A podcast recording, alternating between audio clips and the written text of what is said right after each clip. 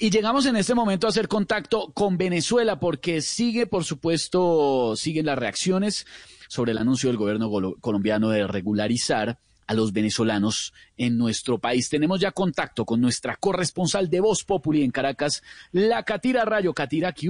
¿Cómo va? ¿Cómo se sienten con esta noticia?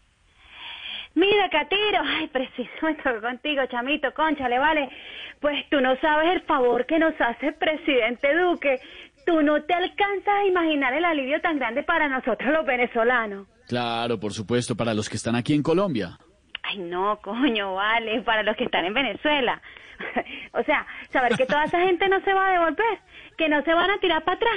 Uf, tremendo favor. Es que no hay cama para tanta gente, ¿vale? Bueno, claro, entendemos la situación, pero para los que están en nuestro país, Katira, este estatuto de protección temporal, ¿qué significa? Pues mira, significa que se va a poder vivir en paz, tener trabajo, acceder a servicios de salud, no tenerle miedo a la policía. Mejor dicho, lo que no tienen los colombianos. bueno, pero usted ya tiene cálculos más o menos, ¿sabe a cuántos venezolanos va, se verán favorecidos con este acuerdo? ¿Cifras? Pues mira, vale, no son cifras confiables, la verdad, porque son del DANE. Ah. Pero eh, lo que sí es cierto es que hay 1.729.000 venezolanos en Colombia.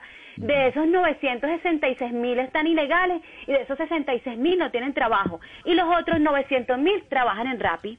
Ah, de esos eh, 900 mil, solo la mitad tienen bicicleta propia y los otros 450 mil chamos pidieron prestada la del vecino. No, no.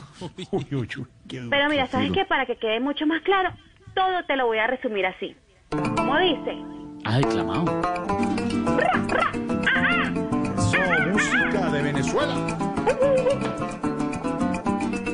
Que vamos a estar mejor. Eso sí es algo seguro Agradezco a este país por derrumbar un gran muro. Gracias a ustedes por legalizarnos y lo quiero gritar duro. Prefiero a Duque a la C que oír hablar a Maduro. Gracias, Catira. Un abrazo.